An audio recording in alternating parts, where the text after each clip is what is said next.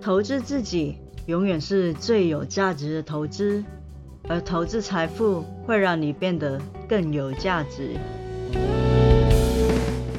大家好，这里是财富自由的路上，定期为大家带来理财观念与投资资讯，请多多关注哦。我是 Felicia。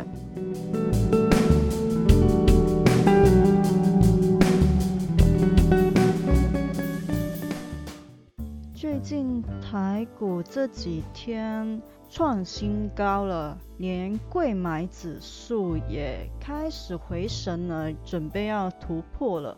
当然不知道呃会不会成功，因为今天来说应该蛮关键，但是又碰到今天是结算日，然后现在录音的当下是美股盘中的时段，但目前看起来美股走势不稳。呃，目前费棒是下跌两趴左右，纳斯达克也下跌了一点三趴，五均已经失守了，然后就看十均跟季线、月线能不能守住了。目前来看，费棒是比较弱势的，会不会影响台股呢？我觉得台股跟美股的联动影响比较大的会是台股的早盘。但因为刚好今天要结算了，所以呃有点不好说，可能震荡会比较大。但是目前来看，大盘是应该站稳一万七千点了。那就算是回档到一万七千点，也有三百多点的空间。我觉得还是要居高思维一下，但是也不用去预设它的高点，因为大盘刚大量的突破没多久，我觉得它还是会有一段行情要走，但是有可能会有回档的时候，但不是空头就对了。在资金泛滥的情况下，就是很多大牛股都突然间飙起来啊。这阵子原物料真的是很夯，应该很多人都没有想过中钢会涨停吧？我手上是没有这一类的股票啦，我个性比较保险一点，所以人多的地方我不去，原物料很热我就不去。我觉得喜欢看一些在低档的或者是舒适待发的股票，不太会去追高。我知道有时候突破然后追高可能会赚很多，但是对我来说比较有风险，所以我就不太会这样子做。毕竟低档的话，股价比较低，我也抱得比较安心，也不用去盯盘，可以很好的抱一个长的波段，轻松一点的赚钱，我觉得挺好的。像我就是比较偏好稍微大型一点的全职股，基本上大部分买的都是一百元以上的股票，而且我通常都是倾向是股本比较大的，但在资金泛滥的这个时候。连股本很大的一些全职股，他们都可以涨停的时候，你就知道这个高点其实真的不用去预测，我们只需要安守自己本分，该逢低承接的就逢低去布局。该怎么执行自己的纪律，有自己一套的方法，你就好好的去执行。我觉得在高档的时候，也不用说因为太害怕而所有投资都不去做，因为这样子的话，你会错失很多波段的行情。你可以去做的是去挑一些比较低档的股票，呃，还在落后大势的，但是他们的基本面其实是很好。或者是随着经济复苏，它也会慢慢变好的，有比较稳健的基础的股票，你可以去留意一下这些。然后你也可以去做的是分散你的持股，不要太集中去 all in 某一档股票，尽量分散你的风险，因为在高档的时候震荡是难免的，分散风险会变得更重要。那么很多人就会想，嗯，既然个股可能风险比较大，然后可能也不知道怎么去挑选个股的话，ETF 也是一个好的选择。的确，我也是蛮赞成买 ETF 的。我个人来说，做波段的大部分都是个股，但是 ETF 基本上就是当做是存股，只买不卖。因为 ETF 有一个很好的优点，就是会帮你太弱留强。但是买 ETF 也有一点美感，就是有一些地方你是需要去留意一下的。尤其是溢价这个问题。昨天有一档刚上市很夯的 ETF，零零八八五越南 ETF。如果你看好越南的发展的话，其实你也可以买这一档的股票。但是因为我没有很深入的研究，所以我就不评论这一档股票好不好。不过我还是要提出一点，就是溢价。因为盘中的溢价一度来到快二十趴，这真的是很高溢价，比之前国泰那两档上市的 ETF 还要夸张。那我看了一下最新的溢价也有近九趴，溢价是什么意思呢？在盘中溢价二十趴，就是代表你现买现亏二十趴。那现在好一点，现在净值比溢价只有九趴嘛，啊，所以你只是会九趴而已。但是九趴是一个小的数字吗？我真的不觉得九趴是一个小的数字。所以 ETF 不要追溢价。如果你真的那么爱越南，认为越南的指数一定会飙涨的话，完全不 care 那二十趴，不 care 那九趴的溢价的话，OK fine。你买吧，或者是你觉得总有一堆韭菜会承接你二十帕的溢价、九帕的溢价去买你手上的 ETF 来赚价差的话，OK，有一些风险，但是你也可以这样做。不过为什么我们要现买先亏那么多趴数呢？如果你没有真的那么的看好越南，没有那么的爱越南的话，或者是你也担心有没有下一个韭菜去接你的溢价的话，为什么你要在那么高溢价的时候买它呢？其实现在科技真的很方便了，除了你去上呃网站看它的折溢价之外，还有很多的 APP 可以查看 ETF 的折溢价。折价是什么呢？就是它的净值比市价还要高，你用那个市价去买的话，其实是有赚到的。那个叫折价。溢价是什么呢？就像那个越南 ETF 一样，净值比市价要低，你用市价去买它的话，就是现亏。那到底 ETF 应该要怎么选呢？我们先要知道到底什么叫 ETF。其实就是股票型的指数基金，简单来说就是通过持有 ETF 来间接的持有一篮子的证券，也就是股票。像你们买零零五零的话，就是间接的持有台湾前五十大的公司。市场上大部分的 ETF 都属于被动型的 ETF，包括刚才说新上市的越南 ETF，它追踪的是。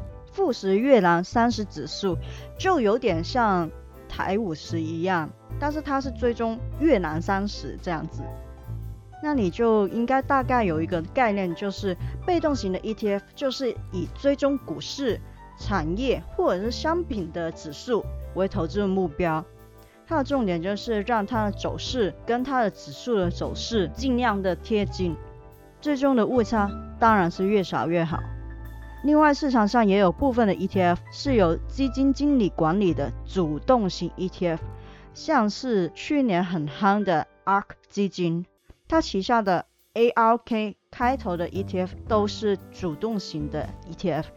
当然，它也有两档是被动型的 ETF，比如说主要投资在 3D Printing 的 PRNT，就是它的被动型 ETF。那其他像是 ARKK、ARKQ 或者是近期上市的 ARKX，就是主动型的 ETF。那主动型跟被动型有什么差别了？主动型简单来说，就是由经纪人去挑选，由基金经理负责操盘，他们不会追踪指数，也不会复制任何指数的表现。他们要做的是寻求跑赢大势的回报。直效好不好，全看基金经理那个人的眼光和操作的技巧。所以很常会出现之前的绩效很好，但是没有能力继续的情况。主动型的 ETF 潜在的风险以及回报比较大，有比较高的不确定性，管理费通常也会较高。但是如果是美股的主动型 ETF，像是刚才说到的 ARK 基金旗下的主动型 ETF，虽然他们的管理费比起其他美股的 ETF 真的是较高。但是它跟台股的 ETF 相比还是比较便宜的，因为台股的 ETF 管理费真的是偏高。那由于主动型的 ETF 的投资表现很受基金经理的眼光、技巧跟水准去影响，要跑赢指数其实真的不容易。像是木头姐那么厉害，去年跑赢指数那么多。今年 ARK 基金旗下的主动型 ETF 很多都大回档，所以真的要跑赢指数很不容易。就算是短期可以跑赢指数，也真的很难长期去维持。只要是人，就不可避免会有情绪，会有不理性的时候。怎样去把不理性的因子去排除，就是一件很重要的事。所以投资主动型的 ETF 更着重的是看谁负责这一档的 ETF。也就是说，投资它就是代表投资那一个经纪人对他有信心。要判断一档主动型 ETF 的好坏，最简单就是看它的表现有没有比指数，也就是大盘好。没有的话，干嘛要投资风险比较高的主动型 ETF 呢？主动型 ETF 虽然通常都会拿来跟被动型 ETF 来比较，但实际上它的主要竞争对手是共同基金。共同基金也是采主动式的管理，投资者需要向基金公司进行申购，交易的价格是基金的净值，没有折溢价的问题。透明度相对来说比 ETF 都要更低，但管理费一般还是会比主动型的 ETF 来的要高。呃，其实共同基金你可以大概理解为平常就是要跟证券公司去申购的那一种基金。那被动型的 ETF 呢？被动型的 ETF 只会因为联动指数、成分股内容以及权重的改变而调整投资组合的内容或者是比重。通常是半年或者是一年被动的调整一次，所以是被动式的管理。而投资被动型的 ETF 等同于投资相关的市场或者是产业的未来，也因此对那个市场或者是产业未来有信心的话，而又想要分摊风险的投资者，会考虑选择有关的被动型 ETF，就像。昨天刚上市的越南 ETF，如果你对越南有信心的话，你就可以考虑去投资它。由于买卖的时差、交易成本、税等等的关系，被动型 ETF 的表现未必可以跟指数完全的一致，通常都会有最终的误差，而误差越小越好。投资被动型的 ETF，你可以得到就是跟指数的走势非常的相近的报酬。但是要赢过指数是很难。不过，如果像是你投资美股的话，你投资 S M P 五百、道琼或者是纳斯达克，历史回撤来说，只要是长期投入的话，你的报酬都是会一直往上升的。美股不太像台股，因为台股是一个浅碟型的市场，新手是比较难操作的。其实我觉得对于新手来说，美股反而是比较好操作的。但是，呃，因为可能美股大家不太熟悉，或者是觉得开户很麻烦，呃，又或者是觉得资金不够的话，每一次汇款过去那个手续费有点高，或者是觉得付委托的那个手续费太高，就不想去做这件事情。我个人是觉得蛮可惜的，因为美股真的会比台股好操作，当然，我觉得台股也是好的，所以我还是有投资在台股，甚至投资在台股的比重是比较高的。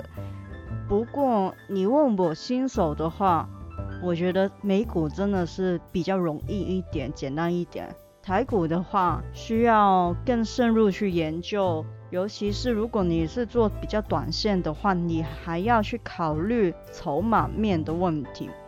而在美股来说，因为它成交量非常的大，全世界的人都会买它，当然跟筹码也有关系，但是其实很多时候不太会真的是很着重看他们的筹码，因为在美股来说，筹码的影响真的没有到那么大，但是台股就不一样，一档股票能不能升，可能是看外资，可能是看投信，而不是看它自己。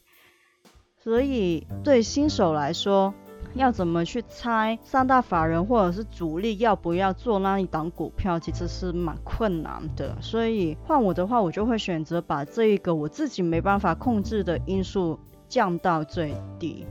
所以我觉得美股其实反而是比较适合新手去操作的。总而言之呢，由于主动型的 ETF 有太多的不确定性。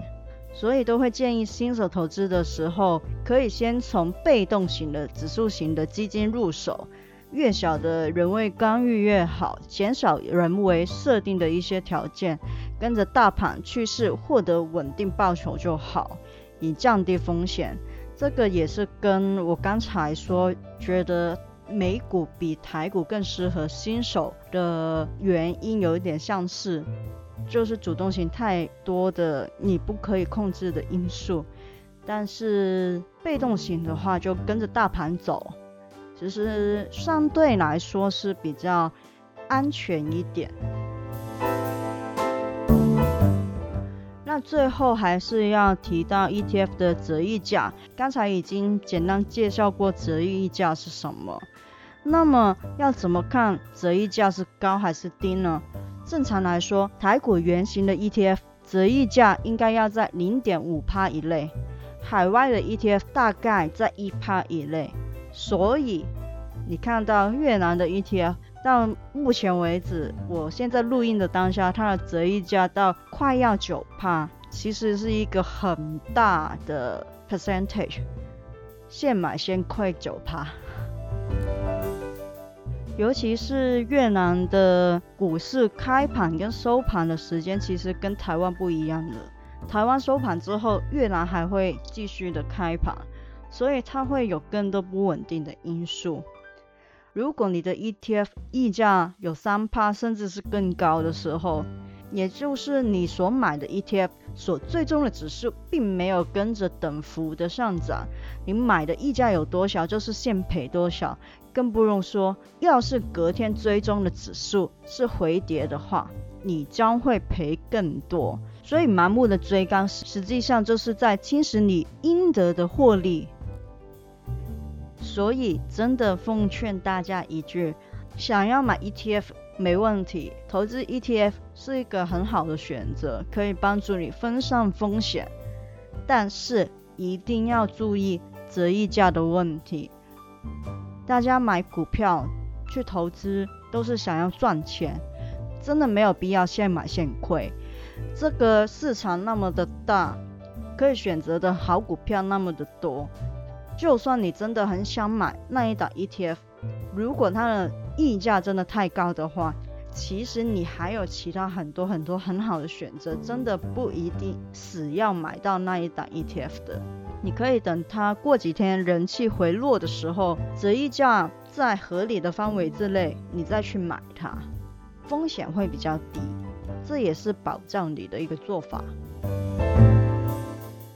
话说回来，主动型和被动型的 ETF 各有好处，真的不需要二选一，小朋友才做选择，主动型和被动型我都要，只要做好风险管理和资产配置，两个都买。又有什么问题呢？今天的分享就到这里，希望大家喜欢。喜欢的话，请订阅我的频道，分享给你的朋友、亲人听听看。如果大家有一些想要了解的题目，或者是一些美股的资讯，也可以留言跟我说。我的网站有一个联系我的表单，可以填写，然后跟我说，比如说你想了解这个 ETF 跟哪个 ETF 有什么差别的话，可以提出意见。我有空的话，我就会做做看，然后在节目上或者是网站上分享。今天就到这里喽，谢谢大家，我是 Felicia，我们下次见。